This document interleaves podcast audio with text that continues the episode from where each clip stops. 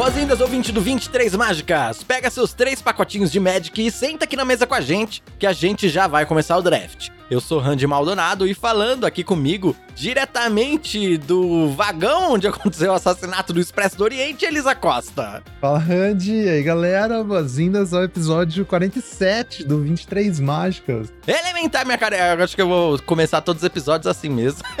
Agora é só, só detetivismo, né? Só detetivismo. Muito bom. Karlov está. Eu já ia falar Markov também. É. Karlov está chegando agora, Elisa, finalmente. E já temos todas as cartas spoiladas. Inclusive, teremos o primeiro pacotinho aqui do 23 Mágicas. Estou animado para a nova coleção. Oh yes, bem da hora, né? Dessa vez não tivemos.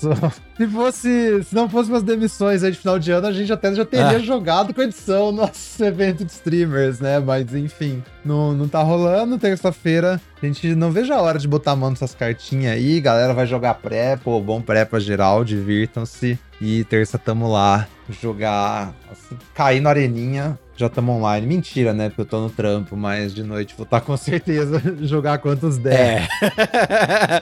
Tem que esperar um pouquinho, é. Talvez Sim. eu consiga dali dar uma, uma escapadinha ali, viu? Da, na hora do almoço ali do trabalho. Quem sabe eu não colo ali no Discord. Então no Discord, tanto o Discord 23 Mágicas quanto do Mico Chat. Da hora demais. É, assim que sair a edição, eu vou abrir a Twitch ali e já começar a assistir, né? Já que não vai dar pra jogar, pelo menos eu estar batendo um olho quando possível. Lógico, tem que ficar de olho aí se tem alguma sinergia legal, se tem algum deck interessante, divertido, o que, que o pessoal tá fazendo. É, vamos falar um pouco mais sobre tudo isso, sobre nossas previsões aí, né? Sobre as nossas considerações hoje aqui no episódio. Mas antes, eu queria lembrar você que tá ouvindo a gente para você ranquear esse podcast no seu agregador de áudio também, porque ajuda muito o nosso trabalho aqui, e compartilhar esse episódio. Isso é uma coisa essencial para deixar o 23 Mágicas mais conhecido aí entre outras pessoas que jogam Magic e que às vezes jogam ou não draft, né? Que a ideia aqui é democratizar o draft para várias pessoas, né? Então, compartilhe esse episódio também, tá legal?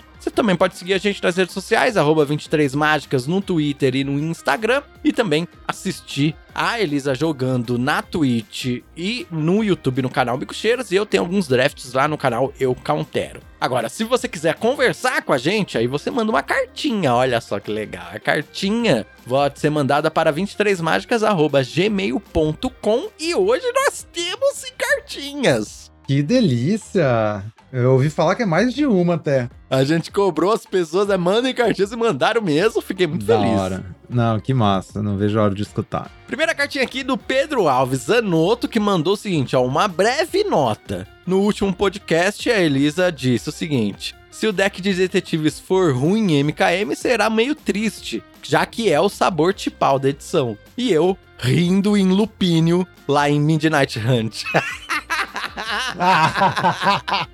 ah, é, é, verdade. É verdade. Isso é né? é verdade. É verdade. Midnight adiante, a edição de lobisomens onde não existe um lobisomem jogável. Nossa, isso é verdade, é verdade. Mas é, mídia acho que foi mais a exceção do que a, do que a regra, né? Convenhamos. Pá, vamos dar crédito pra Wizard. Tinha mais lobisomem, talvez, em Crimson Vol do que em Midnight Hunt. jogável, acho que sim. Jogável, é, até, é jogável. Eu lembro, era até razoável o deck de lobisomem Crimson Val, mas é, mídia era, nossa, não tinha, não tinha chance. É porque as remoção era um bagulho muito eficiente também. Então, o plano é. de fazer umas criaturas ali, nossa, era surreal, velho. É, que edição saudosa, hein? Nossa, essa eu tenho muita saudade. Eu tava vendo até a galera comentando esses dias, acho que foi o. Estava falando daquele.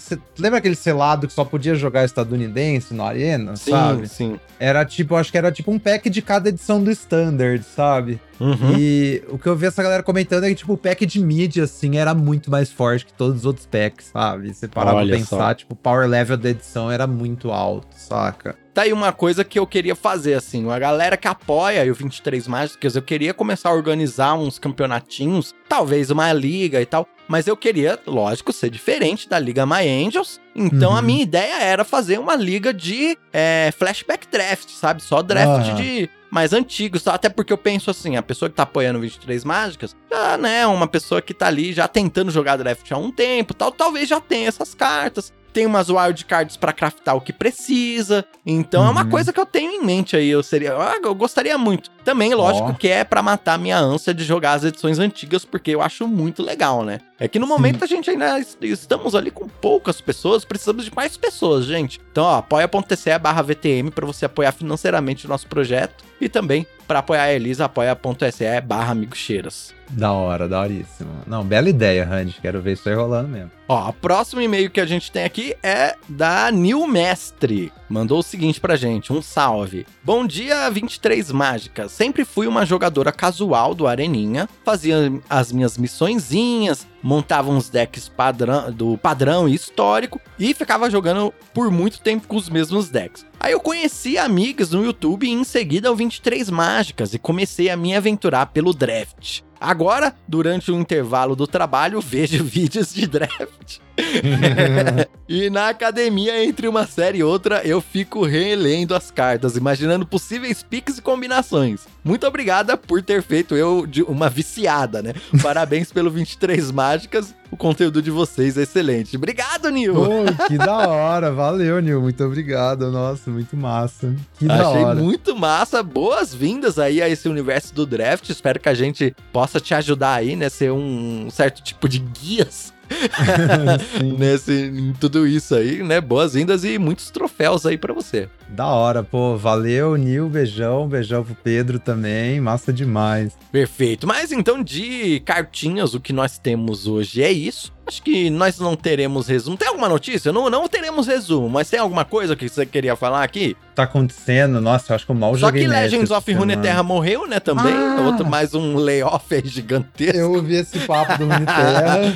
e tem o, a, a coqueluche entre os jovens, que é o desafio do morcego. Você chegou a ver isso, Randy? Ah, não, não vi isso não. O que que é isso? Nossa, é uma ideia genial. Tem uma, tem uma, tem uma menina que chama Nili, é, que ela é uma streamer gringa e tal. Ela criou tipo um desafio do morcego, né? E tem algumas hum. regras. Que é aquele morceguinho de Xalã, sabe? Que você rouba uma carta. Rouba não, quando entra você olha a mão do oponente, exila uma carta, né? Um barrão lifelink. Okay. Quando ele sai, a carta volta. Sei, Aí sei. O, desafio, o desafio que a Nili criou, inclusive tem uma categoria no speedrun.com agora pra esse desafio, olha que da hora. É o desafio do morcego, que é assim, você vai abrir o arena, você vai montar um deck, e o deck é 4 morcegos e 56 pântanos certo? Aí você vai entrar okay. lá para jogar no Arena, seja na, na ranqueada ou na não ranked, onde você quiser, no standard, pelo menos é a base, né? Mas dá pra fazer no formato que você quiser, claro.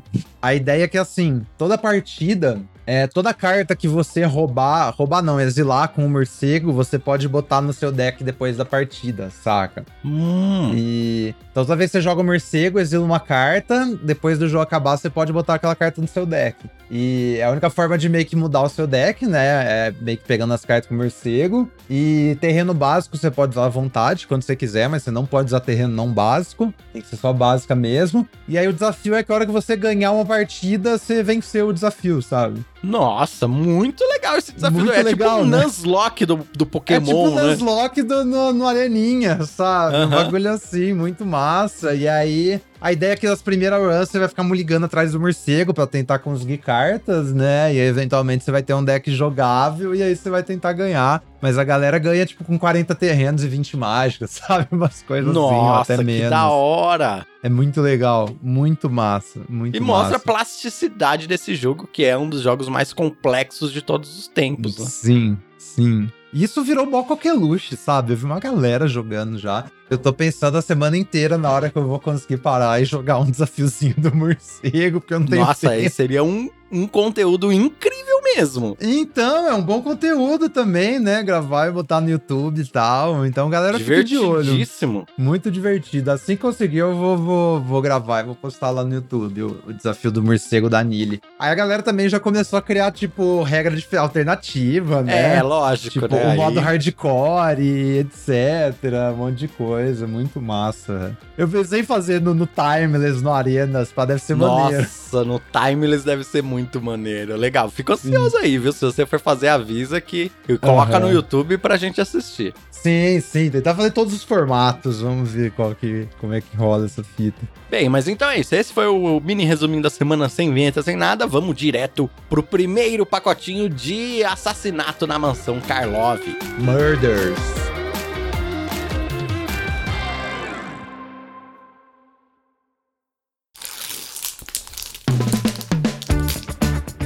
Cheirinho de carta nova é bom demais. Abrimos nosso primeiro pacotinho aqui de Murders. Nem consegui terminar. Abrimos nosso primeiro pacotinho aqui de Murders. Murders? Murders. E nossa primeira carta aqui que nós temos é uma carta já multicolorida, comum, Hakshi Scoldrel, 2 preto e verde, Golgari, é uma criatura ladino elfo 3/3 com toque mortífero. Olha, essa carta aqui eu não lembro direito de ter visto ela, viu? E quando ela entra no campo de batalha ou é flipada, né?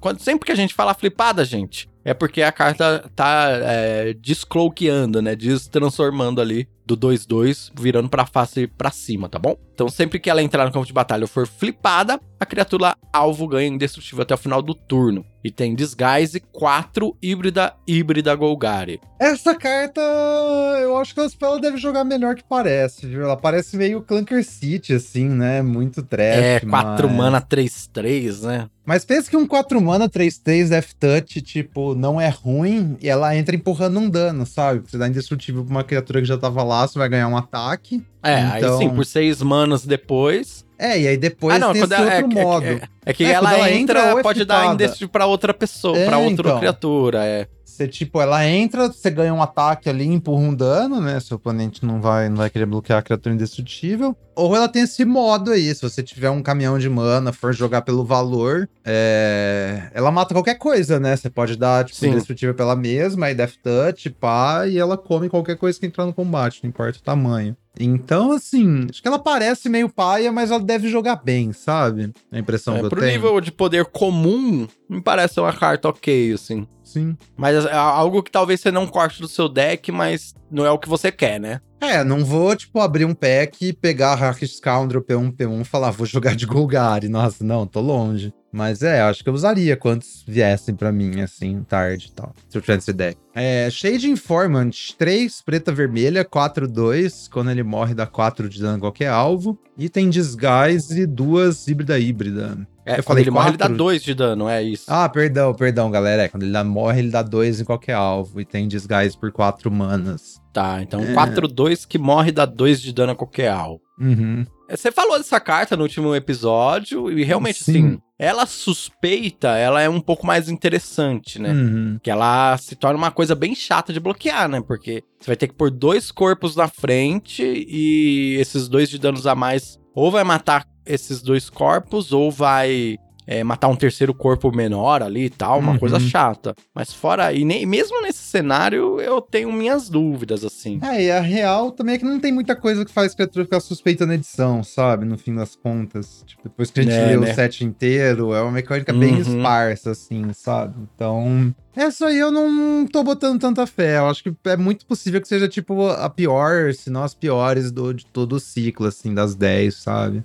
É, também não gostei muito, não, viu? Não sei se alguém vai conseguir fazer essa carta funcionar. É. Mas, primeiro, 5 mana é muito para jogar, assim, a, a, ela a parte de cima. Uhum. Disguise não é muita coisa também, quando ela flipada não faz nada, sabe? É, que assim, em teoria ela faz um 2 para 1 um, se você flipar ela, né? Tipo, você consegue trocar com uma criatura grande e leva de brinde uma pequena, mas eu acho que na prática não ela vai ser, ser, meio, ser meio osso, assim, tipo, sei lá, o Hack Scoundrel parece ruim, mas parece que é um pouco melhor do que parece. Esse aí só parece ruim mesmo, tadinho. É, é isso mesmo. Eu também acho isso. Não é um pique que eu gostaria de fazer no início do formato, não. Bem, a próxima carta aqui é Museu Night Watch, 3 e branca, por um Centauro Soldado 3 2. Quando morre, você cria um detetive 2 2 e tem Disguise por 1 e branco. Essa aí eu tava achando meio paia, mas o, o, padrão de jogo até que não é tão ruim assim, né? De você fazer ela disguise na 3, e aí no turno 4, tipo, em diante, você tá sempre ameaçando flipar ela e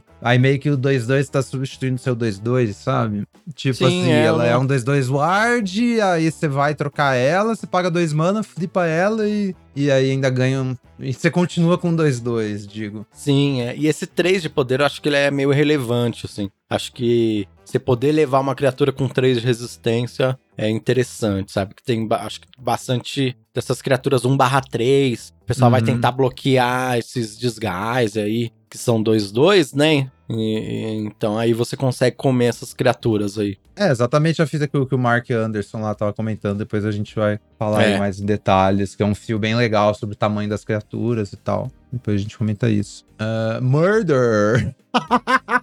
Olha o murder aí. Olha o murder. em color preta preta instantânea, destrói a criatura alvo. Essa carta é aquela coisa, né? Eu acho que ela é simples demais pra 2024. Como assim essa remoção não é mega eficiente, não me dá valor além de matar uma criatura, é, sabe? Pô, tipo, e tem ah. dois pipes pretos, que é isso. É, então. Não, é, a remoção é. tem que fazer muito mais que isso. Ela tem que me dar uma criatura, me comprar uma carta e ser mais flexível para eu conjurar, pô. Uhum, sim. Mas aí, você pegaria Nightwatch acima de Murder? Sim, pegaria. Sim, bota fé. Pegaria. Bota fé. Pegaria numa boa. E você? Não sei, hein? Não sei. Eu acho que eu pegaria Nightwatch assim, com uma carta branca. Branco parece é, é, quebrado, então, É isso edição. que eu ia falar. Eu já tô enviesado, a gente vai falar mais sobre uhum. isso. Mas o branco, eu já tô enviesado que branco Nossa. é a cor melhor do que a cor preta. Inclusive, preto pra mim é a cor que eu menos gostei. Aham. Uhum. Então, é, tem, tem, isso também, sabe? Em outras edições, talvez isso mudasse um pouco e tal, mas é, vamos ver. Uh, próxima carta aqui é Demand, Demand Answers, 1 um e vermelha por uma instantânea. E aí, como custo adicional para conjurar essa mágica, você pode ou você sacrifica um artefato ou descarta uma carta e você compra duas cartas. Essa carta aqui me parece boa. Parece quente mesmo. Isso aí tem interesse. Não sei se é um pique 1, se é um pique muito assim, ah, eu quero, quero quatro dessas no meu deck. Hum, talvez não, mas, pô, uma carta legal. Aham, uhum, não, bem da hora. Mas também é, não, não pegar você quer pegar no meio do draft, né? Você também não vai sair. Sim, é o melhor, torment, o melhor Torment Voice que tem, né? Uhum, sim, sim, muito bom mesmo. Mas é, tem um custo de deck building também, né? O problema de tem. ficar usando quatro disso é porque aí você vai ter menos espaço para botar suas pistas, coisas que você quer. Mas será que tem algum deck Agora eu tô pensando, talvez tipo, tem algum subdeck que usa muito, porque eu lembro que em Teros Além da Morte, o Tormenting Voice era importantíssimo, porque tinha uns five colors esquisitos, sabe? Que queria achar umas uhum. cartas específicas e tal. Eu não acho tão, tão improvável que tenha um deck assim, tipo, nessa edição, sabe? É, e, e, assim, é... é que vermelho não tem muito essa coisa de coletar evidência, né? Mas também é um jeito hum. de você colocar alguma coisa ali no seu cemitério, Sim. querendo ou não, né? Sim, mas Se é, tiver um tá... monte. Aham, uhum. é, e tipo, você tá usando outra cor que você quer coletar evidência, sabe? Então, tipo, um deck ali, vermelho e verde, mais control, ou vermelho e azul, sei lá, e aí, tipo, você tá splashando umas, umas cartas fortes, umas paradas assim. Eu imagino que tem alguma coisa nesse espaço. Essa edição parece que tem, tipo, decks diferentes dentro da mesma cor, sabe? Eu acho que é uma consequência Sim. do negócio do Play Booster. A gente ter, tipo, menos comum e mais incomum. Isso aí leva para mais espaço para outros decks, sabe? Sim, é. Inclusive, assim. isso é, a gente vai falar mais sobre, né? Mas é uma coisa que, que me impactou bastante, assim. É, tipo, uhum. caraca, não tem carta comum nessa edição. Ah, é, então... dizer, no pacotinho vai ter sempre o mesmo espaço de carta, mas a variedade de cartas comuns me parece que vai ser muito menor, né? Sim, sim. É, próxima carta, Bite Down on Crime. é, três verde, feitiço. Como custa adicional com essa mágica, você pode coletar evidência 6. Ela custa 2 a menos se você coletou evidência. E a criatura você controla ganha mais 2 mais 0 até o final do turno. Ela causa dano igual ao seu poder a criatura que você não controla um byte aí com, com bônus de 2 de poder, só que é um caminhão de mana, né? É, então, é, é, mais um problema de remoção nessa edição é os guys tem um Ward 2, né? Então, uhum. remoção parece todas as emoções ficaram piores, sabe? Porque se o padrão de jogo for turno 3, eu vou fazer uma criatura aqui com disguise, uhum. emoção fica muito ruim, mano. Mas por outro lado, assim, é aquele negócio, se você fizer as criaturas, tipo, se tiver sempre esses esses bichos de dois de poder no turno 2, sabe? Você, vê que ataca e, tipo, oponente, troca aí, vai. Uhum. É, eu acho que tem uma fita assim, tem uma, tem uma pegada agressiva nessa edição também, né? Tem. Você considerar eu tô sentindo que, que ela é bem mais proativa, assim, bem, uhum. Bem pra frente. É, então, porque aí tem uma fita de as criaturas têm mais poder que resistência, então elas trocam, então, tipo, você tirar valor do seu disguise mesmo se passa, você não quer trocar, sabe? Então vai ficar esses, esses bichinhos de dois mana passando. É, aí é interessante, né? Que a partir do momento que a pessoa flipar, aí sim fica bom de você matar, né? É, porque se a fita é muito ruim usar remoção nesses 2-2 desguise, você precisa ter os seus bichos baratos de 2 de poder para conseguir trocar também, né? Se você tiver para trás, sabe? Sim. E aí a gente tem uma fita assim. Então, assim, aquele negócio pega os drop 2 mais importante do que nunca, né? Uhum. É, especialmente por causa dessa dificuldade de interagir com os disguise. Mas.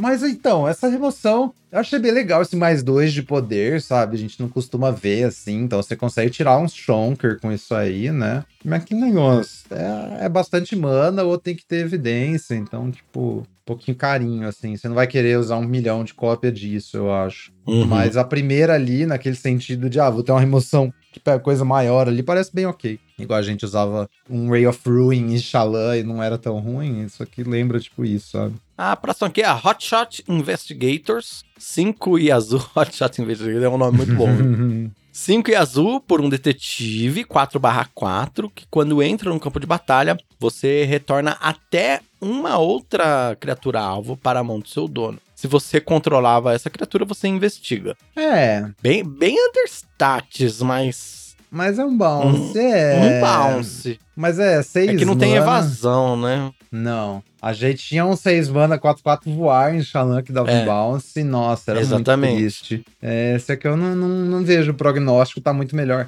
É que bounce nessa edição também.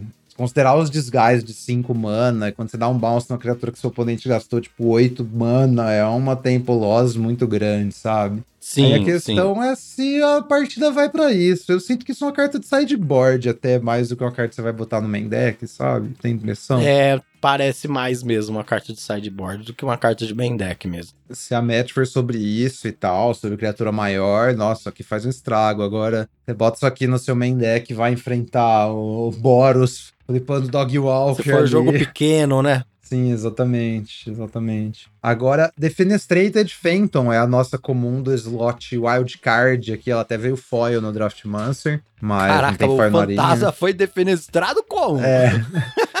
É o que tá o textinho da Taze ali, ó. Nunca negocie perto de janelas altas. Eu acho que a hora que ele foi defenestrado, ele não era um fantasma ainda. Ah, tá, agora entendi. É assim, é, faz sentido. É 4 branca branca, 4 3, voar. E tem disguise 4 e branca. É, Nossa, Não, acho que eu não vou nem. Não vou nem me dar o trabalho de falar sobre essa carta. Não, então. eu tava ouvindo o, o set review do, do Alex e do Mark Anderson, né? Eu sempre gosto de ter uma segunda opinião, assim, depois que eu faço o meu. O comentário que ele fala é tipo assim: ah, eles devem ter botado essa carta lá no, no arquivo só pra preencher um buraco ali. E eles falaram: ah, depois a gente arruma, vê um power level melhor e tal. E só esqueceram de mexer na carta. Ela foi desse jeito pra, pro, pra impressora, sabe? Porque, nossa, não, é muito ruim, né? Essa carta parece Não, que foi essa carta é impressa em. Khan, sabe? Tipo, é uma carta que jogaria em Cans of Tarkir, saca? Mas, nossa, sem condições aqui. Muito fraca, tadinho. Bem, então essas foram as cartas comuns que a gente abriu aqui nesse pacotinho. Qual seria o pique? Você vê como poucas cartas comuns mesmo, né? Olha que coisa. Uhum. É, acho que a gente identificou as melhores cartas, o Nightwatch, o Demand Answers e o Murder, né? Eu suponho que é tipo Sim. top 3, assim. Sim, também acho. Semana 1 eu iria de Nightwatch, eu acho. É, é que a gente espera que tenha umas raras e umas incomum bolada, né? Pra não ter que. Acho que essa é a fita também do Play Booster. A gente vai ver mais raras e mais incomum por pack, então acho que vai ter menos pack que a gente vai começar pegando uma comum, sabe? Vai ser, tipo, Não, bem mais. sim, mas tipo assim, entre Mas essas é, entre comuns. as três. É, acho que essa é a ideia. Tipo, primeira semana tentar envezar ali um pouco pro branco, porque a cor é quebrada, velho. Parece uma boa ideia. Tá, então vamos para as incomuns agora aqui, ó. Primeiro incomum é o Crime Novelist 2 e vermelha para um 1 3 Goblin Bardo. Sempre que você sacrifica um artefato, você coloca um marcador mais um mais um nessa criatura e adiciona uma mana vermelha. Essa carta, ela, ela é... Assim como as novelas, ela é muito enganadora, né? Porque parece ser boa, mas ao mesmo tempo parece ser ruim. Eu acho que é planta de construído isso, sabe? É, Tipo, então. Ela parece ser boa pode- porque a gente joga Magic, né? É, sim. E lembrando, não tem nenhuma ficha de tesouro nessa edição, tá, galera? Zero. Zero cartas fazem tesouro. A única coisa que você vai sacrificar é, tipo, as pistas mesmo, ou algum tóptero aí, se você, sabe? Aqueles equipamentos, pista, essas coisas assim. Você não tem muito. Uhum. E, então, assim, ah, beleza, sua pista meio que custa um para sacrificar, isso aqui cresce, mas. Mas o, o 3 mana um 3 é muito triste, eu acho, viu? Nossa. Quantas pistas isso aqui teria que sacrificar para ser jogável? Em qual turno, sabe? Tipo, você teria que sacrificar uma pista e jogar esse daqui no turno 5. Aí no turno 5 É. você faz um 2, 4. Isso não, muito ruim. Pensar que você vai fazer isso na 3, aí turno 4, tipo, você já vai ter uma pista em jogo, e aí você vai sacrificar essa pista e você ainda vai ter 3 mana ali pra você usar, sabe? Você fez um Uhum. 2, 4, também não parece muito bom, tipo... É. A partir de duas pistas, ele fica só ok, né? Uhum. Duas É, que- pistas, ele vira um que meio 3, que tem que 5. ter- entrar já tendo pista, sabe? Senão Isso, o mana também não exatamente, serve é. pra nada. A gente fala que, ah, meio que custa um pra sacrificar sua pista, só que só se você fizer isso antes, né? Você Isso. joga isso, não- joga é. uma carta que faz pista, você não vai ter mana pra sacrificar a pista. Então, assim, Uhum. né? Tal, não sei se tem alguma coisa, mas não consigo enxergar com as cartas Uhum. que foram spoiladas um caminho pra fazer isso funcionar de forma é, que você consiga confiar, né? Aham, sim. Sim, exatamente. Nossa próxima é Get a Leg Up. Verde instantânea. Até o final do turno, a criatura alvo ganha mais um, mais um pra cada criatura que você controla e ganha alcance. Ok, faz parte do tema do Celeza, do que foi spoilado pela Wizards, né? Que você vai ter várias criaturinhas. Ahn, uma trick de um mana pra dar possivelmente mais 3, mais 3 alcance. Ah, Uhum. bom, pô. Bom. É, É que tem que ter o deck certo, né? Sim, então, isso aí tem que ser um deck go wide, assim, que você tá botando múltiplas criaturas por carta. E é interessante que o verde não tem nada que faz isso, sabe? Essas cartas meio que são ou branco ou Tá vermelha. tudo do branco, é, tá sendo É, então. disputado por outras cores, né? É, porque é o tema do Poros também, né? Se atacar com três criaturas. E aí, verde não tem as criaturas que botam duas criaturas. Então, como é que exatamente você vai chegar lá, sabe? Isso aí tem meio um pé atrás, assim. Mas é, num deck que tá deixando a mesa bem larga, isso é uma trick interessante, é bem eficiente por um mana. É, eu acho que assim, a mesa que você tá draftando ali, e aí você tá querendo entrar no Boros e tal, as cartas brancas estão abertas, mas vermelho tá fechado e Uhum. verde tá vindo, sabe? É, pode E ser. pô, eu, eu ve, isso acontecia muito comigo em Eldraine, no- na Uhum. última edição de Eldraine. Eu ia ali, ali pro Boros, aí tava fechado vermelho, acabava num Selesian bem agro, e um bom Selesian agro, sabe? Era um dos meus decks preferidos de jogar em Eldraine. Bota fé, da hora. É, faz sentido. É, mas vamos ver na prática. Ou Vamos outra coisa que esse.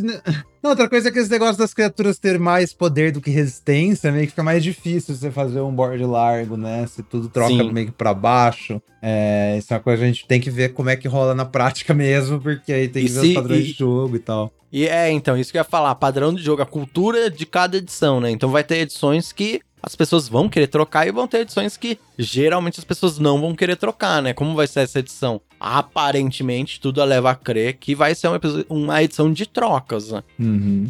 É, porque. Até porque quando você tá trocando o seu desgaste, você tá enchendo um monte de evidência no seu cemitério pra você melhorar suas cartas depois, sabe? Então tem Sim. decks que tem essa. Essa é a fita, tem deck que tem interesse em trocar, então esses decks coletam evidência, e tem esses decks que é go wide, que não quer trocar, né? O Boros Que não quer trocar, Quer ficar deixando a mesa mais e mais larga. Então também. Acho que talvez é uma coisa mais o deck que está montando, reconhecer, tipo, o que, que seu deck quer fazer, como é que você vai executar isso, e falar, ah, a edição inteira é assim ou assado, sabe? Igual Sim, foi Xalã mesmo. Tipo, a gente tinha decks que estendeu o jogo, tinha decks de, de, de encurtar o jogo. É, é, realmente, assim, depende da edição. Tem edições que às vezes caminham para um lado, mas não, Uhum. não é uma, algo determinante, não, tá, pessoal? Tô falando aqui só realmente como um ponto a ser levantado. Uhum. Próxima carta aqui, Reckless Detective, 1 e vermelho por um detetive, é 0 3, que quando ataca você pode sacrificar um artefato ou descartar uma carta. Se você fizer, você compra uma carta e ele ganha mais 2, mais 0 até o final do turno. Nossa, eu achei essa carta animal, né? Muito bom. Achei muito animal forte. também, esse lootzinho é muito legal. É, Sim. Acho mu- muito Loot importante. Ou comer pista de graça também, né? Sim. Outra. Nossa, maravilha. E, e duas, mano, 2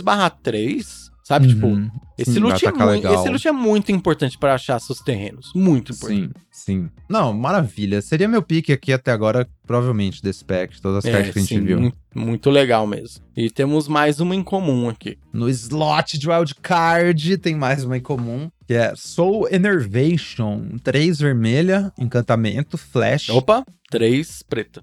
Três preta, desculpa, galera. Eu tava pensando no, no Detetive Diabo ainda. Três preta é o encantamento com flash. Quando entra, a criatura alvo ganha menos 4, menos 4 até o final do turno. E aí, toda vez que uma mais criaturas, cards de criatura, deixarem seu cemitério, cada oponente perde um de vida e você ganha um de vida. Nossa, essa carta eu achei animal também. É, então, isso que eu ia falar. A- apesar de eu ter criticado remoções, aqui nós temos aqui uma remoção. é, olha o exemplo de Murder, né? Essa aqui, ela custa uma mana a mais. Só que ela tem só um pipe preto. Isso Uhum. já é um ponto. Ela tem flash, dá uma, né? Um, é muito mais Ah, Murder também. pra você. Não, sim, mas é um Não, encan- mas é, é que é um encantamento, né? Com flash, que geralmente você não conseguiria é, fazer. E, e ele deixa essa estática que vai gerar ali uns, ping, uns, uns drains de vida eventualmente. Vai. Sim. Se você conseguir dar um drain, um drain de 3 ali, essa carta já Nossa. é genial, já é maravilhosa. Não, eu vejo fácil ser um drain de 3, sabe? Eu vejo até Sim, mais, fácil. assim. É. Então. Exatamente essa fita. Remoção, matou a coisa, trocou um pra um, beleza. Só que lembra que toda boa parte das criaturas hoje em dia faz algum valor quando entra, né? Então, se você troca um pra um com esse tipo de criatura, você tá ficando pra trás. Então, o que, que você quer? Uma remoção que faça valor quando você remove uma criatura. É o que Soul Enervation faz, sabe? É, é a remoção que a gente quer em 2024. É, eu não lembro se nessa edição tem alguma coisa de. que vai lidar com encantamentos. Não lidar, mas tipo assim, que vai aproveitar encantamento. Sacrifica o encantamento pra fazer um efeito adicional, coisa. Acho que não, né? Tem só uns hatezinhos, né? É, tem umas coisas que, que destroem encantamento, mas tudo meio carta de side, tudo bem incidental, assim. Tem uma build around rara, Celestia de encantamento, que parece da hora. Tipo, eu não, Ah, não botei muita entendi. fé, mas é, não sei se você viu, é uma carta de 7 mana, que você devolve, você escolhe até um terreno, até um artefato e até um encantamento no seu deck. O Ah, encantamento não pode sim. ser aura, você devolve tudo pro jogo, só que é 5-5. É 5-5. É. Aí vai milar o seu Enervation e fazer uma mega chupa-cabra, sabe? é, então, Mas, legal, enfim. interessante, é. E aí, Mas eu gostei, detetive- gostei. Detetive Diabo ou Remoção? Ah, Detetive Diabo, né? Drop 2. Diabo, é, isso. então. Drop 2 Não. Premium, né? Eu também É, acho. e aí, aquilo que eu falei, tô mais enviesado pra vermelho do que pra preto nesse início de Uhum. formato também. Boto fé, sim. Mas não, e a arte do Detetive Diabo é uma das melhores do set, olha que É, hora. é, Ele tá segurando. Ele tá Uma segurando uma noz. noz ali, é. Mas é tipo. aqui, aqui, a cos. Mas é tipo crack, crack the case, é tipo solucionar o caso também, né? Então tem uma, uma piadinha de duplo sentido aí. né? Nossa, gente. Mas toda carta tem uma piadinha mesmo nessa edição. hein? Toda carta. a única Caramba, carta mano. dessa edição que não tem piadinha é as que tem muito texto de regra e não coube flavor. Essa, essa edição foi feita pelo tiozão do pavê, né? Não tem jeito. Sim. Do, do Natal, né? Pô, Sim. pensei numa piadinha aqui, meu. Muito legal. Mas assim, mas eu gosto. Eu acho legal. Eu acho Aham. divertido. Não, tá bem divertido. E a última carta aqui que a gente tem, a nossa rara, é a Izone aí, ó. Center of the Web, quatro preta e verde, por uma detetive também. Olha, ela é detetive dessa vez. Até ela virou detetive nessa É. edição, né? Arrumou um bico ali. É, a, a Vrasca meio que acabou com o rolê dos Golgar, ela teve que arrumar um trampo, sabe? detetive particular, Izone. E, ó, interessante que eu fui ver a Izone anterior, ela era uma xamã, sabe? Então, é Sim, literalmente, é, então. ela, tipo... Do nada um vira detetive. detetive. Nada a Sim. ver, mano. Mas beleza. Quatro, é, um elfo detetive. É, 5 barra 4, ela tem ameaçar. E quando ela entra no campo de batalha ou ataca, você pode coletar evidência 4. Se você fizer, você cria duas aranhas 2 barra 1 Golgares, que tem alcance e ameaçar. E aí você pode sacrificar quatro fichas da Vigiar 2, depois comprar duas cartas e ganhar 2 de vida. Nossa, quanto texto tem? Essa carta é absurda, velho. É absurda, né? Que É bomba. uma bomba. Que isso? Isso é uma bomba de 6 mana, sabe? Então, 6 mana, você bota ali 9 6 de status em três criaturas diferentes, tem alcance, tipo. Tem alcance, tem ameaçar, não sei o que, não sei lá, depois Aí ganha é. vida. Nossa. Sim, você tinha umas coisas sobrando ali, é tipo, ah, vou chumpar aqui com as fichas, sacrificar, comprar mais duas cartas, blau. Nossa, insano. E assim, ela precisa sacrificar quatro fichas, tá? Não é quatro fichas Uhum. de aranha. Então, suas pistas contam também, tudo conta. É, você afita, você joga ela, já tem duas pistas, você faz das aranhas, chumpa com as aranhas, já plau, plau, plau. Bomba, muito legal. Zone aqui seria o pique e tal. E em segundo lugar, o Detetive, Detetive. que a gente considera um dos melhores drop do formato até agora, né? Vamos ver como é que vai lidar aí. Uhum. Pô, gostei, gostei, Migs. O que, que você achou do nosso primeiro pacotinho? Ah, interessante, interessante. Só da gente pensar que, que Murder não é, tipo, nem a quinta melhor carta desse pack, sabe? Eu achei bem da hora. Bem legal, é. E você aí que tá ouvindo, o que é que você achou do nosso pacotinho? Não vou esquecer de tirar o print aqui, vou deixar aberto essa aba aqui pra deixar aqui na descrição do episódio, pra você também poder ter o auxílio visual, que nesse início de formato é muito importante. E aí manda aí, né, uma cartinha suas considerações, se a gente deixou passar alguma coisa e quais cartas que você também gostou no formato, pode mandar mesmo que não esteja aqui no pacotinho. Fala com a gente. Isso aí. Bem, então, pacotinho finalizado, vamos para o assunto principal da semana.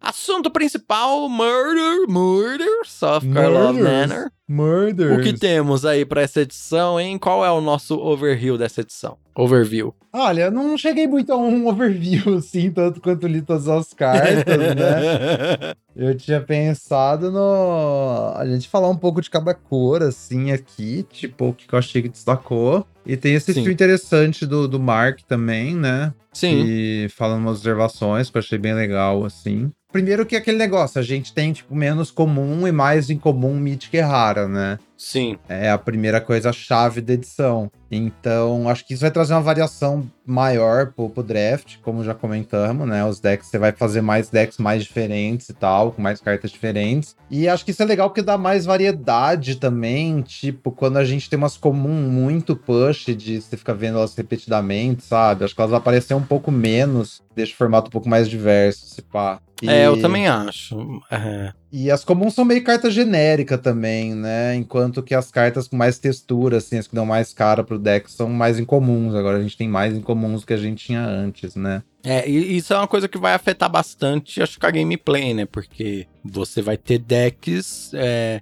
é, como é que eu posso explicar? Ah, só de você ver um pacotinho assim, é, como tem mais incomuns do que comuns, por exemplo, esse aqui que a gente teve um monte de incomum, parece que as cartas comuns são piores do que elas realmente são, sabe? É, Entendi, as que são vai- ruins, por exemplo. Você vê mais poder, é isso que você quer dizer. É isso, é você você enxerga mais poder assim, você é, vai priorizar e os decks talvez vão ficar mais poderosos mesmo nesse sentido, né? Uhum. E acho que vai ter bastante uma mudança de, de como as pessoas navegam e como as pessoas avaliam as cartas por conta disso, sabe? Hum, é possível. Eu acho que uma questão de navegação, já que você falou, nessa edição tem uma fita de entrar fundo numa cor que eu acho que a gente não, não tinha tão fácil nas outras. Que eu acho especialmente por causa da, das cartas híbridas comuns, sabe? Com desgaste. Sim, sim. Então, tem um negócio também, enquanto tem tipo, uma recompensa maior por você ficar na mesma cor, até porque a gente tem muita carta dourada também, né? Então, quanto mais virada para um lado for sua base de mana, melhor você consegue aproveitar essas cartas híbridas, porque todas elas são custo duplo. Então, tipo, se a minha base de mana é, é 9 planície e 8 ilha, por exemplo, eu consigo usar bem o. a. Como é que fala? A híbrida Azorius, que é azul e branca. Mas todas as outras que sejam branca e outra cor, ou azul e outra cor, são um pouco menos confiáveis, né? Porque minha base de Uhum. mana tá pra aquele lado. Agora, se eu, tipo, se eu troco uma ilha por uma planície, ou até duas, sabe? Se a base de mana fica, tipo, 10, 7 ou até 11, 6 por um lado. É, eu e tenho isso porque acesso- você. Desculpa te interromper, mas isso porque você tá contando que são 17 lentes. É Sendo verdade. que a gente já pensou que Já pensou que é 18, é, vai ser uma edição sim. de 18, é, entendeu? Aham, Então talvez você sim. vai ter ali 10, 10, 8, por exemplo. Sim. Mas é, exatamente. Então, se você consegue. E aí você consegue enviesar pro branco, por exemplo, você ganha todas as cartas híbridas brancas, sabe? Que você não poderia usar nesse deck e tal. Você tá no Azorius, você ganha a híbrida uhum. Orzhov, você Sim. ganha a híbrida Boros. Uhum. E também, enquanto você tá enrolando pra achar sua lane, você também, tipo, se você achar. Como tem várias cartas douradas, e as cartas douradas são melhores que as cartas monocoloridas, como esperado, se você conseguir, tipo, meio que adiar um pouco a decisão e encontrar a lane que tava realmente aberta, vão te passar várias cartas douradas, sabe? Seu deck vai ganhar um boost de poder, assim, do que ser, tipo. Principalmente no, no pacotinho 3, né? Aham, uhum, sim, sim, especialmente no 3. Mas é, tipo, então, ao invés de você achar um deck de duas cores ali cedo e teimar, falar, vou fazer isso, eu acho que tem muito mais, mais recompensa se você conseguir navegar o draft assim, né? Pegando carta mais flexível primeiro, até você encontrar o que você tá fazendo, por causa dessas cartas douradas. E muitas cartas são incolores, né? Essas cartas de desgaste, elas são incolores. Sim. Pode pagar 3 mana para fazer um 2-2. Pra fazer Não um é o ideal, né? Mas às vezes é um pique ali relativamente flexível para você também, né? Aham. Uhum. E quando você tá pensando em splashar essas cartas de desgaste também, também tem uma certa. Tipo, você, precisa de, você tem mais tempo para achar sua fonte de mana, né? Sim, ela não fica morta na sua mão. É, eu tô splashando uma carta que é, sei lá, tem uma mítica lá que é um anjo, que tipo é Disguise 4x, por exemplo. Se eu for jogar à frente, se fosse uma carta tipo branca e duas, eu ia precisar daquela fonte branca cedo. Agora, eu tô splashando isso aí, eu posso jogar no turno 3, sabe? Já deixar no esquema pra flipar e achar minha fonte 3 turnos depois e flipar ela, uma coisa assim. Sim. E aí vai funcionar. É, você tem um corpo ali na mesa, se você precisar sacrificar aquele corpo, infelizmente. Às vezes, se você for colocado nessa situação, você vai, né? Mas você, uhum. ela não tá morta na sua mão, tá fazendo alguma coisa, né? Tá limpando Sim. ali um cantinho da sala, tá passando um espanador ali na estante. Exatamente. tá lá, tá lá. Disfarçada. Disfarçada. ai, ai, ai. Mas enfim. Aí tem essa fita aí. Tem, tem poucas criaturas também de três mana, sabe? Que tem três resistência, especialmente. Tipo. Sim. Eu, eu lembro que fazendo review, eu acho que eu achei, tipo, uma, dois, três. É comum em comum, tipo, na edição inteira, sabe? Três mana, dois, três. Uma. O statline simplesmente não existe. Aí vai disso que a gente falou, que então você precisa ter criatura barata porque as suas remoções baratas não pegam as cartas com desgaste também, né? Então, uhum. você quer ter os seus drop 2 para você poder bloquear e trocar, ou poder pressionar se você estiver na play, né? Então, se você estiver na play natural, acho que vai ter. É um outro motivo também pra você nunca mais jogar MD1, que eu acho que o padrão de jogo na play e na draw vai ser bem, bem diferente nessa edição, né? Sim, vai, é, é, gente, realmente, viu? Essa edição aí é uma edição de M. Essa edição, mais do que nunca, é uma edição de MD3. Sim, sim. Toda a graça de você saber, ah, meu oponente tem um, dois, três desguise aqui, como é que eu vou jogar ao redor desses desguise e tal? Será que tem um outro e pá? Que eu não vi, essa, esse jogo da informação, né? Porque afinal. Não, senão é, é sempre só sorte. Sempre uhum, só sorte. Sim, sim. Só maluquice, é. A pessoa fez ali um desguise e você simplesmente não tem. É, é impossível você saber qual é aquela carta, saber. não tem como. Sim. Uhum. Não faz sentido você jogar um jogo em que você, sabe, a informação é zero. A sua agência como jogador ali é zero. Uhum, exatamente. E tem vários desgaste baratos, né? Acho que essa é a fita também. A gente tem um monte de desgaste por dois mana. Que come coisas de três de resistência, inclusive, uhum. né? O Mark Sim, então. colocou no fio e isso é um ponto interessantíssimo. É, falando, ah, um 3 em teoria vai ficar bloqueando 2-2 a vida inteira. Só que não, né? Porque tem múltiplos desgaste por dois mana, vira 3-2, por exemplo, e vai comer esse um 3. Então, igual a gente é tipo a regra do, do Morph lá de Cans, né? Que pra morfar e comer tem que ter tipo 5 mana e tal. Mas aqui por 4 manas tá comendo um 3, assim, tranquilamente, né? Uhum. Então, bem. Não, por duas e... manas até. O, por dois manas. Eu quis... É, eu falei quatro manas, mas tava pensando turno 4, que é onde eu queria chegar. Ah, sim. Que, sim, sim, sim. que eu acho que assim, o, o. Sei lá, tipo, se encanso o jogo, o turno crucial era o turno 5, aqui parece que o turno 4 já vai começar a rolar muita coisa no jogo, sabe? Sim, tipo, com esse tanto de desgais de dois. Então, assim, os primeiros turnos vão ser aquilo lá, setup, né? Fazer um drop 2, fazer um disguise, se tiver um choque ali, alguma coisa interagir, né? Eu acho que assim, você só passar o turno ou só, tipo, comprar carta no turno 2 sem afetar o board vai ser bem ruim nessa edição. Nossa, é, eu pensei exatamente isso agora. Tipo, é uma edição muito punitiva pra passar o turno 2 sem fazer nada, ou o turno 3 sem fazer nada. Você tem que fazer alguma coisa, tem que afetar o board. Sempre foi assim, mas assim, essa edição é, é gritante isso. E aí, aí, turno 4 vai estourar um monte de opção, sabe? Porque então você tem que botar um monte de drop 2 no seu deck, você vai pôr, então no turno 4 você tem esses desgais de 2 mana, você tem um monte de interação por 2 mana também, né? É, talvez você até já começou a fazer clue, e aí você começa com o padrão de jogo, tipo, se eu quiser interagir, interajo, mas se você não fizer nada que eu quero interagir, eu vou simplesmente comer uma clue. Padrão mais defensivo ali e tal. Sim, né? sim, é. Ah, beleza, eu não quero flipar isso aqui, eu estouro uma clue, continuo jogando. Eu acho que a gente vai falar das cores, mas especialmente no azul tem muita mágica de dois mana que faz muita coisa diferente, sabe? Uhum. Então acho que vai Inclusive, entrar nesse... eu, eu fiquei um pouco feliz com isso, que eu dei uma estudadinha no formato com o meu viés, né? Com o meu bias aí de, de mago azul counterador e tal. Eu falei, olha, essa edição me parece ser uma edição favorável para fazer traquinagens ali, sabe? É. Porque tem bastante coisa em velocidade instantânea. Você consegue passar o turno sem fazer nada. E se a pessoa não, não criar uma mágica, você consegue fazer alguma coisa. Eu fiquei interessado. Não, não estudei muito a fundo. Mas eu, sabe quando você já tem aquele olhar de, de, bater e fala: Hum, acho que tem jogo aqui esse pai. é, mas eu acho que combinando tudo, sabe? Entre as interações, entre o tanto de, tipo, ter um monte de trick remoção instantânea também, Pista. poucas feitiços, e as pistas e os disguises, sabe?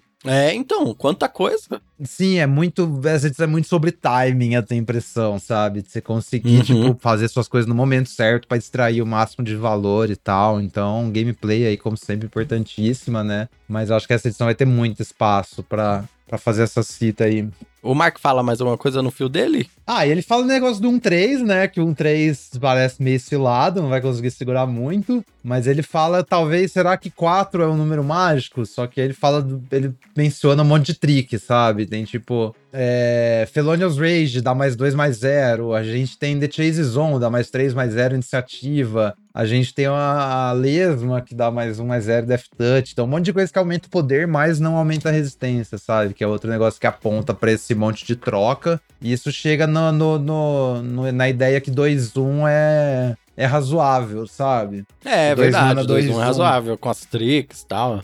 Sim, é, tipo, a gente, eu pelo menos acho que 2 mana 2 1 é tipo abismal em 2024. Só que na edição que você não tem uns corpos tão bons, né, que tudo troca para baixo e que os os bichos de 3 manas são 2 barra 2, que não dá pra você jogar uma remoção nelas, os 2 1 fica bem mais interessante, sabe? Tem bicho de 3 barra 2, sabe? Tipo, os 2 1 fica bem melhor com o tanto de bicho de 3 barra 2 que Sim. tem. É, se tudo troca para baixo, você tem um 2 mana 2 1 que entra e dá surveio 1, joga uma coisa uhum. ali fazer uma evidência, né? Ou tem também esse outro que ele menciona aqui, que, é que é o. É, é incolor, não é incolor essa carta? Incolor, tem também. Aí, olha Pode aí. botar em qualquer deck. Uhum. Esse outro 2 mana que é 2-1 um, e quando toma 3 ou mais de dano, investiga. Eu não botei muita fé nessa carta, mas já que você para pra pensar na questão dos stats na, na edição, parece bem melhor, né? Então consegue trocar com 3-2 e ainda fazer uma clue é tipo sonho, saca? Sim, sim. É, eu concordo que é, incidentalmente essas cartas vão ser melhores do que parecem, assim, melhores do que em outras edições. E uhum. aí o uhum. que eu queria falar é que, assim,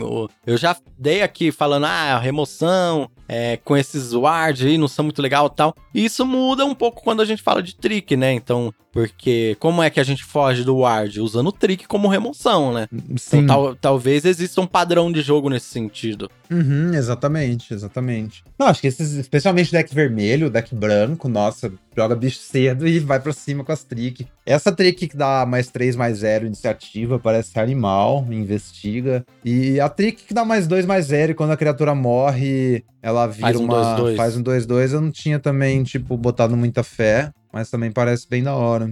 É, também acho, bem legal. E falando agora, então, vamos falar um pouquinho sobre a edição, as cores, o que, que você tem sentido, Elisa, de tudo, da, dos arquétipos, o que, que você tá animada? Acho que branco é obviamente muito bom, assim. Tipo, eu fiquei de cara. Tava olhando obviamente. as comuns branca e é tipo múltiplas comuns brancas no, na faixa do B, sabe? É, é já fica aí o spoiler para você aí, né? Que querendo aqui no podcast, sinceramente, vou puxar o nosso saco aqui sem modéstia. Eu acho que a, a, discussão que nós temos aqui é uma discussão aprofundada e gostosa de ouvir, sabe? É, é discutido ideias de forma que faz com que a nossa cabeça comece a pensar. Aí, se você for entrar aí nesses guias completos que saem antes da edição sair, o que você vai ouvir? Você vai ouvir: as, é, branco é a melhor cor. É. Que grande insight, tipo, uhum. é muito óbvio, sabe? Tipo, não é nada demais, assim, né? Tipo, tá bem na cara mesmo que branco é uma cor que parece abismal, ah, muito mais sorte que as outras, né? Uhum. É, mas aí que tá, eu acho que, tipo, tem uma fita de Acho que é isso que o Mark falou, sabe? Da, da questão de ter menos em comum e mais cartas das outras raridades. Porque as comuns brancas são, obviamente, muito melhores, assim. Mas. Mas eu acho que, tipo, não é isso que vai determinar os seus drafts, sabe? Vai ter uma fita de, Sim. tipo. Igual aqui que a gente abriu a Izone, sabe? Se abrir a Izone, você vai tentar usar a Izone no seu deck, saca? Não importa não importa também que as comum brancas são absurdas, porque em teoria eu vou ver menos delas, e se tiverem me Sim. passando as incomum e as incomum braba, preto e verde, tudo meio que se cancela, sabe? Então acho que também essa questão do Play Booster diminui a, o, o gap, como é que fala, né? O delta assim, entre as cores, sabe? E tornando a variação maior ainda, essa coisa também de estudar o formato também fica mais complicado. Não, você não vai ter uma formulinha tão simples para você seguir sempre, né? Porque Exatamente. vai ter muita variância, você vai ter que aprender a lidar com essa variância. Sim, eu acho que assim, você pode, pô, beleza, vou começar aqui GSK, igual a Xalã, sabe? O deck de detetive, o deck de o Boros e o, e o Izete parecem três ótimos decks. A hora que você olha, tipo, a curva de comuns e tal, como você for fazer o esqueleto lá dos decks, né? Só que eu acho que os seus drafts não vão ficar tão presos numa, numa caixinha nesse sentido, sabe? Você não... E todo mundo sabe disso. E todo mundo sabe disso também, óbvio. Isso aí é o que o draft se corrige. Mas eu acho que, sim, até diferente das edições antes, você vai ter muito mais incentivo para jogar com as outras cores, sabe? Porque vai ter mais carta de raridade mais alta passando nas outras cores e tal. Até se você identificar uma lane aberta de uma cor que uhum. todo mundo subestima, acha que é ruim, é, você vai ver mais ainda. Porque se antes você já tinha essa recompensa por identificar uma lane aberta de uma cor que é subestimada, conseguir fazer um deck legal, agora você vai ver mais recompensa ainda, né? Teoricamente. Uhum. Sim, sim. E. Pô, até Sim, que parece bom, é o que eu ia comentar. Torcedores, calma. Mas enfim. Branco, assim, essa, essa curvinha ali de comuns, né? A gente tem Novice Inspector na 1, que é um mana 2, um mana 1 2 investiga, tipo, uma carta absurda. Na 2, a gente tem o Fantasminha ali, 2-2-2, quando entra uma criatura poder 2 ou menos ganha voar, é uma carta absurda, agressivaça. E aí, curvando na 3, a gente tem a Inside Source, que é a 3 mana 1, que quando entra faz um 2-2. Ainda tem uma ativada pra você dar mais 2 mais 0 vigilância pra uma criatura sua. Só esse pacotinho aí já, essa né? Essa curva, é, essa curva 1, 2, 3 é insana. Além disso, a gente tem o Makeshift Binding, que deve ser, tipo, o melhor Oblivion Ring que a gente já viu pro Limited, né? Que é Sim, é o três, três manas, manas só. Três manas e uma criatura e ganha dois de vida. Tipo, nossa, insano. Então, assim, é, essa curva aí é muito forte e a gente tem múltiplas outras cartas boas além dessa, sabe? Então, acho que assim, a nível de comum é, é muito claro que branco é a, a melhor cor, como a gente tava falando. É, inclusive, a draft, né? Quando a gente fala de uma partida de draft, é, apesar de toda a complexidade, existe um estilo de jogo sempre que é aquele jogo que é o mais simples de todos. É criatura na 1, criatura na 2, criatura na 3, remoção e ganha o jogo, sabe? Trick, é. trick. É, o, o Cabs lá, e... né, que a galera fala. É, o... é então. E, e, esse pacotinho aí, descrito no branco nas comuns, consegue hum. ganhar vários jogos. Vários uhum. jogos podem ser ganhos só, só com isso, sabe? Então, Sim. interessante. Sim. E branco também parece que funciona bem com todas as outras cores. Acho que é um bom outro, um outro ponto bem a favor, sabe? Os quatro arquétipos branco meio que parece, parece bem bom, assim. A gente falou só das monocolorida branca, né? Porque depois você vai olhar, tem o É. O Warlife Link, tem o Dog Walker, tem o outro 3-2 lá, Detetive. Então, assim, também só melhora, velho. É muito legal. Todas as cores pareadas brancas são boas e as híbridas, né? Você pode é, fazer um mono white, tá? Então é isso. é, mas eu acho que não, não tá longe, sabe? Eu acho que tem uma edição Sim. que é mais provável a gente ver mono white do que a maioria das outras em, tipo, muito tempo. Não só mono white, mono qualquer coisa. O, o verde tem um payoff absurdo pra você jogar de monocolor. Não sei se você viu. A, a incomum. Ah, é, que é a um. incomum de dois espírito mana. lá, né? Sei lá. É, é. Um elemental. Um elemental. É, que é tipo isso. um Tarmogoyf Plus, se você tá de monogreen. Isso, isso, isso. Nossa, Sim, que palhaçada, nossa. Palhaçada total. E é isso, sei lá, então acho que o branco não vai ter muito segredo, não, mas a, é que lá, a cor já vai estar tá contestada de cara, eu acho, porque é muito Sim, óbvio. também acho, é, parece muito boa, mas tá parecendo que vai estar tá contestada. Mas provavelmente tem profundidade para mais de uma pessoa estar tá na cor não, também, isso é outra... É, uhum, com, certeza. com certeza. E das outras cores, hein? Aí azul, como a gente tava comentando, acho que você tem um pacotinho de... aquele pacotinho de instantâneas, que é bem legal, né? Além, tipo, da, das cartinhas com disguise ali, você tem, tipo, deduzir lá, pra você que compra carta e investiga por dois manas. Você tem um counter por dois manas. É, você tem um negócio que dá menos dois, menos zero pra criatura do seu oponente, que é incomum por dois mana. Então, assim, sempre que você passar com dois mana aberto, tem chance de você ter várias coisas diferentes, sabe? Ou só a pista, ou só os disguise. E eu acho que azul tem um, um flow de carta legal, assim. Tem uma criatura que dá looting repetido, né? Um detetive por três mana, que eu acho bem legal. Tem várias coisas que faz pista também. Então, azul parece interessante. Eu acho que azul com certeza é uma cor que jogadores melhores vão se dar melhor, sabe? Mas você já tá me desanimando antes da edição? Ô, louco, Red. que é isso. Não, mas eu acho que, acho que com números mesmo a gente vai ver isso, sabe? Se pegar os enrate lá no Seventeen Lands das cartas azuis é, pra geral e filtrar por top players, acho que elas vão ter um delta maior, assim, do que as outras Sim, cores, é, sabe? Bota fé total nisso. Isso é bem, bem provável. Tem muita coisa instantânea, tem muito looting, tem muita coisa da escolha. Eu acho que assim, a, a, textura da edição em geral, como a gente falou, que vai a partir do turno 4 você vai ter um milhão de possibilidades de coisa para fazer, leva bem a isso, sabe? Você vai ter umas decisões bem, bem próximas, assim, né? Com o negócio do desgaste também, né? Você tem que fazer uns, uns julgamentos sem saber exatamente o que tá lá embaixo, saca? Então, é, a gameplay parece animal, mas o azul parece um pouco mais acentuado até que isso. Me parece uma cor muito flexível também. Uma cor que vai parear bem com, com várias outras cores ali. Tô ansioso para ver como é que vai funcionar, assim, é. E tô também desesperançoso para cair contra pessoas jogando de azul, né? Porque infelizmente, apesar de adorar jogar de azul, eu sei como que é difícil quando você pega ali um deck bom que tá fazendo esse tipo de coisa, né? Aham, uhum, sim. E, e, acho que tem essa plasticidade também no azul. Ao mesmo tempo que tem todas essas coisas, ele vai ter essa plasticidade para jogar pareando, vai, com vermelho de modo mais agressivo, com vermelho e branco de modo mais agressivo, de outros estilos com outras cores, sabe? Sim, então... acho que tem bem isso mesmo. Vermelho, é, Izete e Azores é bem tempo, assim, enquanto que que Simic e o Dimir estão mais jogando pra, pra valor e tal, pra grindar o jogo. Acho que isso aí é bem, é bem aparente, assim. Falando de Mir, acho que preto é uma cor bem, bem grind, assim, não parece ser muito agressiva, sabe?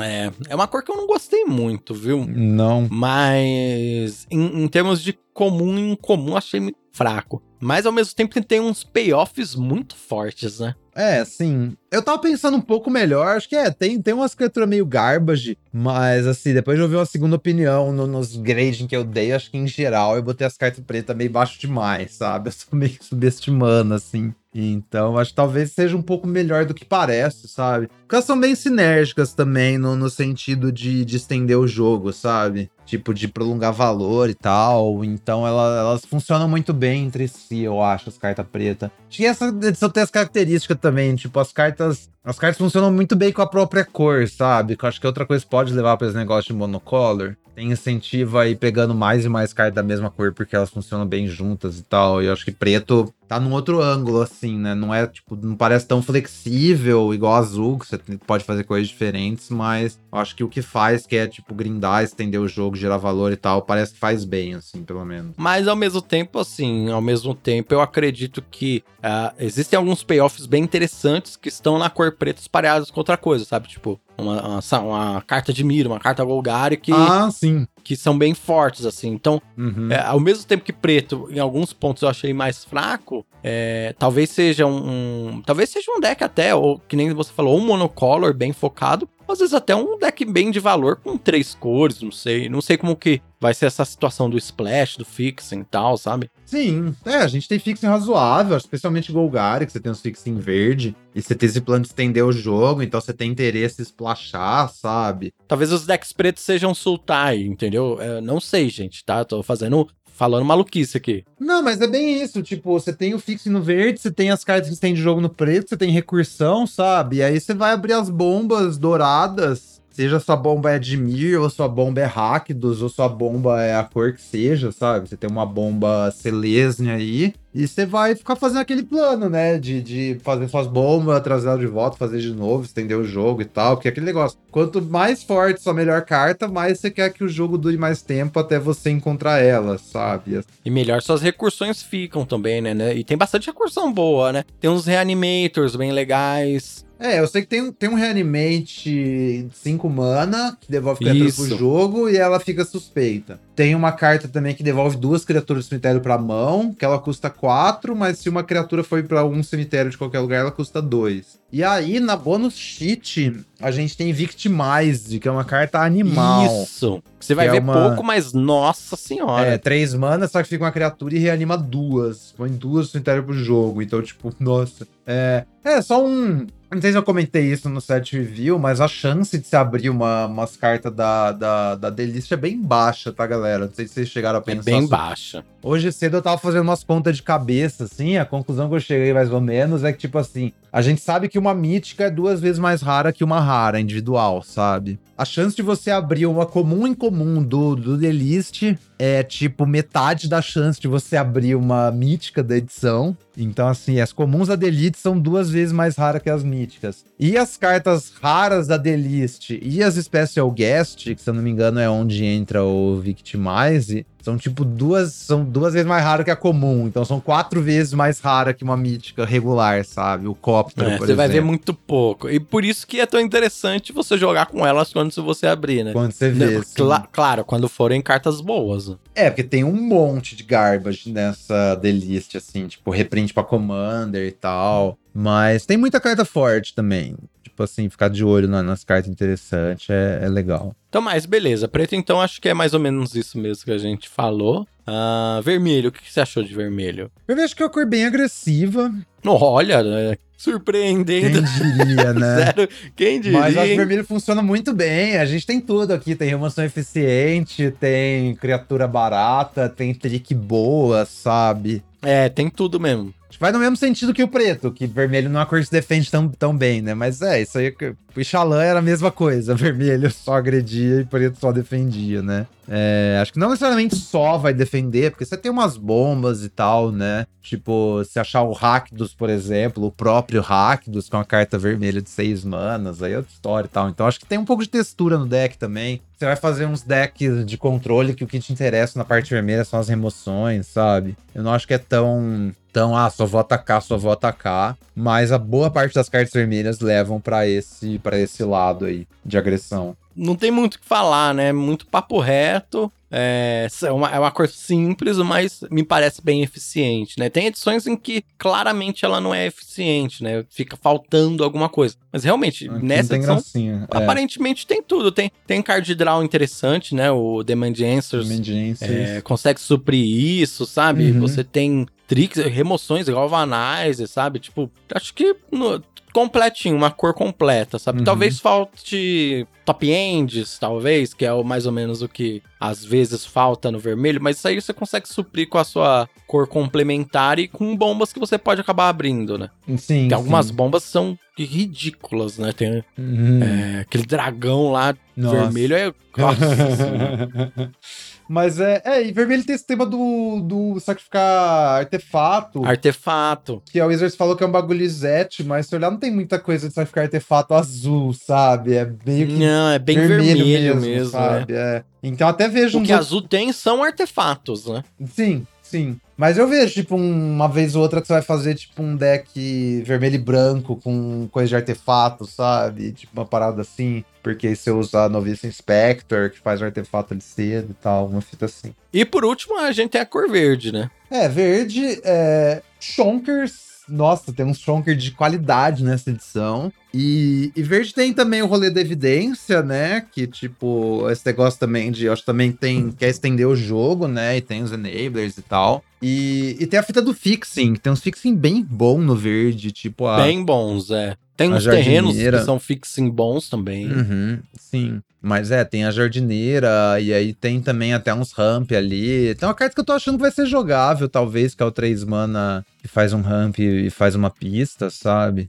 Se sei, a edição sei. for sobre dar esse, tipo, esse pulo no mana aí, ajudar a castar suas bombas e tal. Então, assim, verde tem uma, tem uma base five color legal. E aí tem o, tem o drop 2 que rampa também para acelerar seu jogo. Então acho que verde tá buscando, tipo, também um late game, assim, numa cor que quer, tipo, agressivar, sair batendo, mas a impressão que eu tenho é que tem mais interesse chegar no meio do jogo e ir por cima, sabe? Meio que como o preto, assim, também. É, eu achei interessante. E eu acho que muitas vezes, né, o verde sofre com algumas questões da, da edição, assim, por exemplo, vai. Uma edição em que remoções são muito valorizadas e boas, por exemplo. Muito eficiente. Aí, sim. essa coisa de você querer fazer shonker gigante acaba meio que uhum. lascando, que você vai pagar 5 mana ali num shonker da hora para ganhar o jogo e por 3 manas vão matar essa criatura, sim. sabe? Uhum. Se essa ideia de que ah, a remoção já não é tão boa por conta do ward, então vai ser menos priorizada. Então, sabe,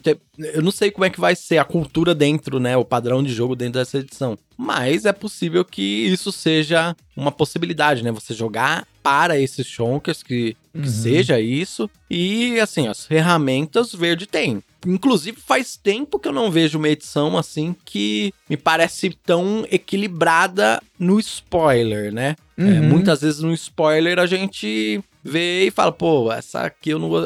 Preto é uma cor que eu gostei menos, assim. Mas no geral, todas as cores eu achei bem equilibradas. Eu não sei como Sim. vai ser o padrão de jogo, às vezes tem alguma coisa que domina completamente, mas me parece ser muito equilibrada. Não, acho que o, o, verde, a gente não tem tanta coisa que pune um Shonker nessa edição, parece que tem menos. Tipo, além de Murder, Binding e umas trick azul, sabe? Que pode, tipo, dar um bounce ou dar um stun ali, não tem exatamente, tipo, todas as remoções têm um certo limite, sabe? As remoções são Sim. eficientes para matar coisa pequena. A gente tem choque, a gente tem galvanize e tal. Mas bota uma criatura com 6 de resistência ali, ela não morre pra, tipo, praticamente nada na edição, sabe? Tudo bem que essas que você falou é, são comuns, né? Mas. Sim, sim. Mas a questão é. Mas existem menos comuns, né? É, mas não tem nem incomum que mata isso. Tipo, as incomum da edição é tipo 2 mana mata bicho MV3. Tem o 4 mana dá menos 4, menos 4, sabe? A gente sim. tem a outra lá vermelha que é tipo X, então vai ter que ser um monte de mana também. Então acho que essa é a fita. Tipo, não tem muita forma boa de você interagir com o Shonker sem ser tipo, você tá de azul, você dá um bounce, você dá um stun. Se você tá de branco, você tem binding e só. Se você tá de preto, você tem murder e só, sabe? Então pode acontecer bem esse padrão de jogo de. Ah, vou levar uns ataques aqui, depois uhum. coloco uns 5, 6 na mão, 5, 5, 6, 6 na mesa e travo a mesa e agora eu que vou começar a atacar e tal. Coisa que em Xalan acontecia um pouco, né? Eu vi bastante acontecendo isso. Tinham decks que conseguiam fazer isso. Ah, tipo dinossauro. É, você tem que ter a velocidade defensiva pra você não cair um milhão de anos pra Sim. trás. Mas é, o, o card advantage virtual que isso aí rola, a gente viu na, na final só passada, que tava uma match que era tipo Selesnya contra Izete, sabe? É, na, no top 8 de Xalan. E uhum. o Izete tinha as criaturas menores, muito mais eficientes, só que cada criatura de Selesnya, tipo, meio que blancava as criaturas do Zet demais, assim. O Zet não tava tão rápido bastante para conseguir acabar com o jogo antes do Zet começar, do antes do Selesnya começar a botar as bombas, sabe? A gente pode ver uma coisa assim, viu? Mas aí a chave sempre é velocidade defensiva, galera. Se você tá planejando estender o jogo no verde, no preto e tal, você tem que ter essas criaturas baratas pra você blocar cedo ali, pra você não cair para trás, né? Remoção eficiente e tal, sempre assim. E isso é interessante, porque eu acho que o formato tem bastante velocidade defensiva. Tem. Por mais que a gente olhe o arquétipo detetive, o Boris fala, nossa, o arquétipo é agressivo, tem bastante coisa agressiva. Mas não sei, sabe? Tem bastante velocidade defensiva. É possível que não seja tão difícil de parar esses decks. Uhum. É, se tudo troca pra baixo, você botar umas criaturinhas cedo ali e é nóis, sabe? Se tiver gerando mais valor e tal, vai ter uma hora que você Uhum. vai só Sim. grindar mesmo. É, exatamente. Perfeito. Eu acho que é isso, hein? Que resumo maravilhoso aí sobre a edição. Ah, é isso mesmo, né, Elisa? Não, é isso. Eu, eu ia zoar que, tipo, a gente resumiu a edição inteira. Nem saiu ainda. Mas é, primeiras impressões é isso aí, galera. Primeiras É isso que a gente impressões, dizer, é. sabe? É, é bem isso. Sim. Lembrando que assim, a gente, a gente tenta, tipo, tirar uma base ali de alguma coisa que a gente observa, que aprende de ir fazendo isso de novo, de novo, de novo, mas tem muita parte que não dá pra prever também. Então, semana que vem a gente volta com atualizações pra vocês do que, que tá rolando na prática, né? É por isso que é um podcast semanal. Exatamente. exatamente. Esse não vai ser o último episódio de Murderers, Não. tá, galera? então é isso. Obrigado por mais esse dia de 23 mágicas, Mick. Valeu, HUD, valeu, galera, e a gente se vê na próxima semana com mais assassinatos na mansão Karlov. Até mais, pessoal.